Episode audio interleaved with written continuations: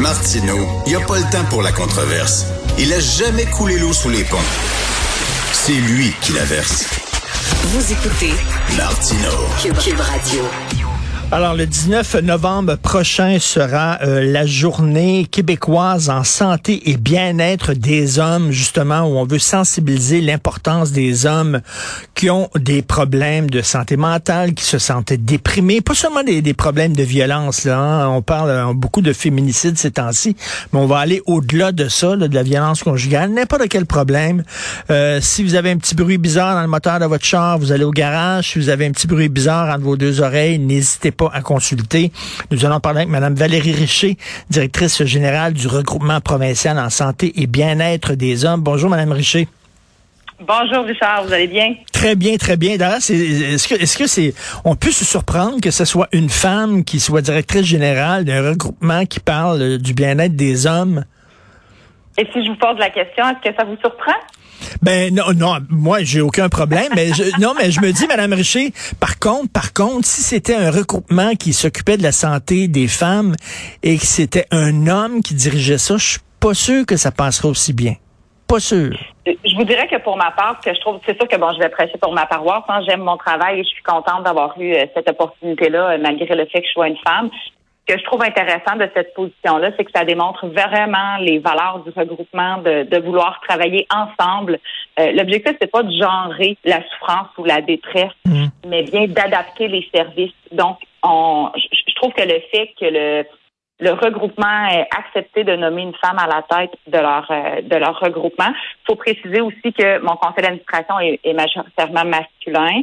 Euh, mon président, c'est un homme également, donc on, on, travaille en duo euh, régulièrement ensemble. Mais je trouve que ça vient vraiment appuyer nos valeurs de vouloir travailler ensemble et nos valeurs d'inclusion. C'est pas c'est pas les hommes d'un bord, les femmes de l'autre et les hommes contre les femmes et les femmes contre les hommes, c'est ça.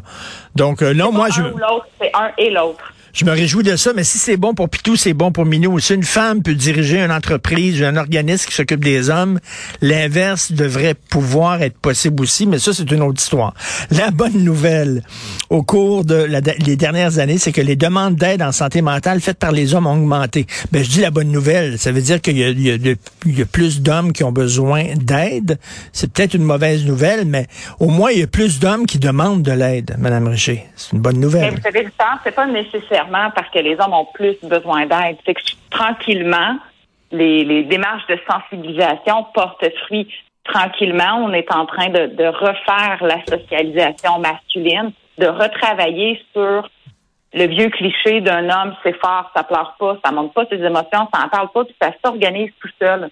Donc, on est, on est capable de, on commence tranquillement à changer un peu cette tendance-là et à démontrer aux hommes que demander de l'aide, c'est une force, c'est un, un, signe même d'intelligence parce qu'on arrive à mieux se connaître, on arrive à identifier nos émotions, à savoir un peu quoi faire avec. On arrive comme individu à identifier et où ma sonnette d'alarme?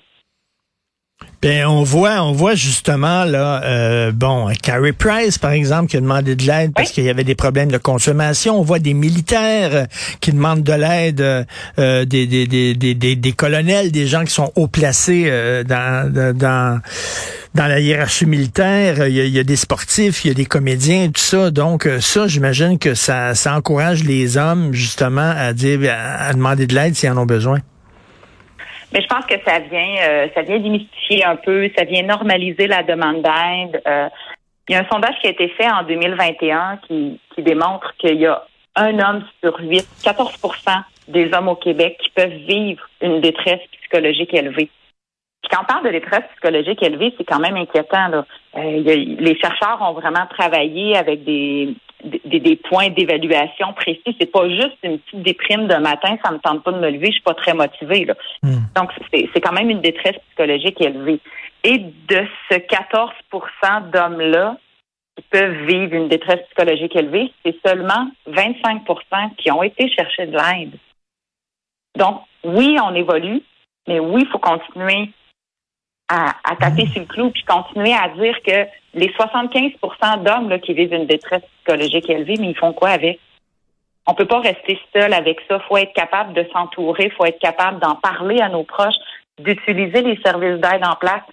mais encore faut-il les connaître. Parce que ce qu'on réalise également, toujours dans, dans la même étude dont je vous parlais, Richard, 69% des hommes au Québec ne connaissent pas les ressources à leur disposition. Donc, c'est pour ça qu'avec la journée du 19 novembre qui s'en vient, la journée québécoise pour la santé et le bien-être des hommes, on a vraiment voulu tabler là-dessus et venir rejoindre les trois hommes sur quatre qui ne vont pas chercher de l'aide en les sensibilisant et en leur en les aidant à mieux connaître les ressources. Puis aussi, si on demande aux hommes euh, d'aller euh, justement euh, consulter, ben il faut qu'il y ait des ressources aussi pour répondre à leurs besoins. Puisque j'ai entendu une entrevue ici sur Cube Radio de Florence K, là, la, la, pianiste et chanteuse, qui elle fait de l'aide justement là, dans des services d'écoute. Et elle dit que bon, les gens qui appellent, la première chose qu'ils disent, c'est que je voulais aller voir un psy parce que j'ai des problèmes, mais je, je peux pas en trouver un, ils sont pas disponibles, il y en a pas aussi. C'est bien beau de dire aux gens, consulter, mais il faut qu'il y ait des psys aussi qui soient libres pour pouvoir entendre ces gens-là. C'est ça, Richard. Nous, en ce moment, on représente un réseau de près de 100 membres partout au Québec. Donc, oui, des services, il y en a. Est-ce qu'il y en a assez? Est-ce qu'ils sont assez facilement accessibles? Non. Il va falloir éventuellement qu'il y ait une position très forte aussi au niveau du secteur communautaire. C'est sûr que le moi, ce matin, je représente davantage le, le, secteur communautaire et la mhm. majorité de nos membres ont besoin d'aide.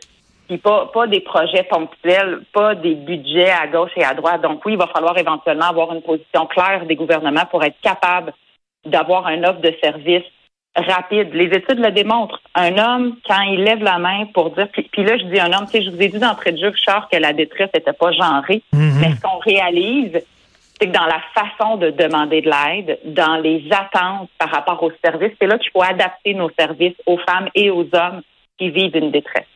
Ce que les études démontrent, c'est qu'il faut être capable, quand un homme lève la main, de répondre rapidement à sa demande d'aide.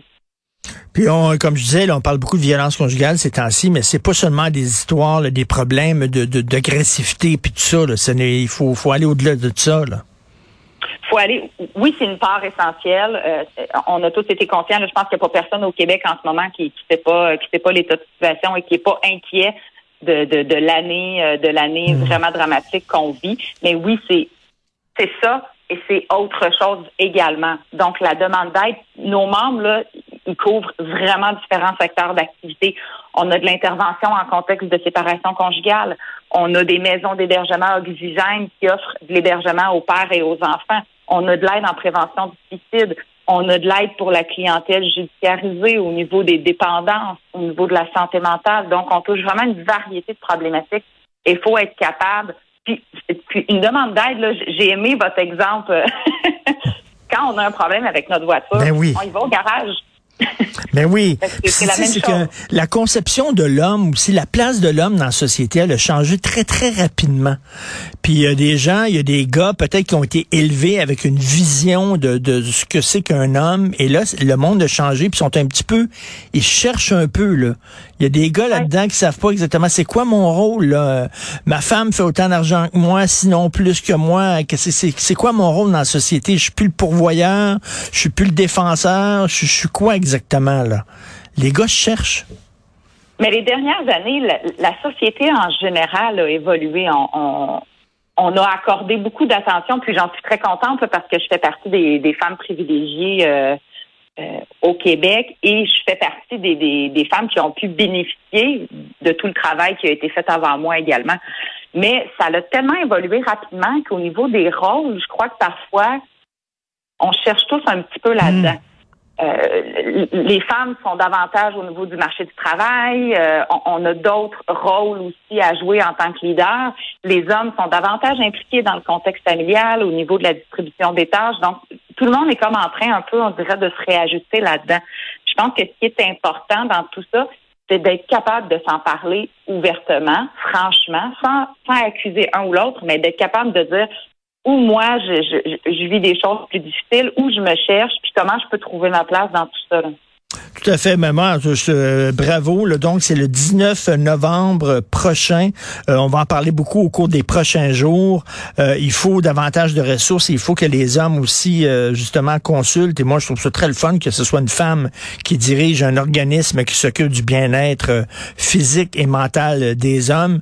Il faut, faut, aller au-delà de la guerre des sexes. Merci beaucoup, Madame Valérie Richer. Merci. Monsieur, Monsieur Martineau, j'aimerais seulement, pour, pour conclure, inviter les gens à aller sur notre site internet à l'écoute des hommes.com. Vous y retrouverez les membres du regroupement classés par région avec la description des services et les coordonnées pour les rejoindre. Très important. Merci beaucoup, Mme Richer.